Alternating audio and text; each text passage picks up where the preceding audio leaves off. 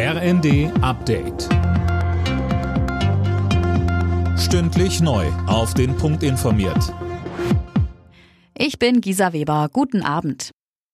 Die ukrainische Regierung begrüßt, dass auch der Bundestag die Lieferung schwerer Waffen unterstützt. Wegen des gemeinsamen Antrags der Ampelparteien und der Unionsfraktion sprach der ukrainische Präsidentenberater Podoljak von beeindruckender Einigkeit. Im Bundestag gab es dennoch einen parteipolitischen Schlagabtausch. SPD-Chef Klingbeil warf dem CDU-Vorsitzenden Merz parteipolitische Profilierung vor. Merz hatte zuvor bemängelt, dass Bundeskanzler Scholz beim Thema Waffen immer wieder ausgewichen sei. Das ist nicht Besonnenheit, wie Sie es in den Ampel Fraktionen versuchen in den letzten Tagen zu erklären, das ist Zögern, das ist Zaudern und das ist Ängstlichkeit.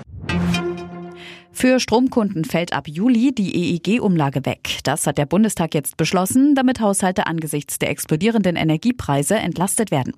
Die EEG-Umlage wird seit 2000 erhoben. Sie sollte die Energiewende in Deutschland mitfinanzieren. Die Bundesregierung geht davon aus, dass durch den Wegfall 6,6 Milliarden Euro fehlen werden. Die Ausfälle will die Regierung mit dem Energie- und Klimafonds decken. Die Verbraucherpreise in Deutschland sind im April weiter angestiegen. Die Inflation liegt voraussichtlich bei 7,4 Prozent, so das Statistische Bundesamt. Das wäre der höchste Stand seit Herbst 1981. Am stärksten sind die Preise für Energie gestiegen. Und zwar um mehr als ein Drittel im Vorjahresvergleich.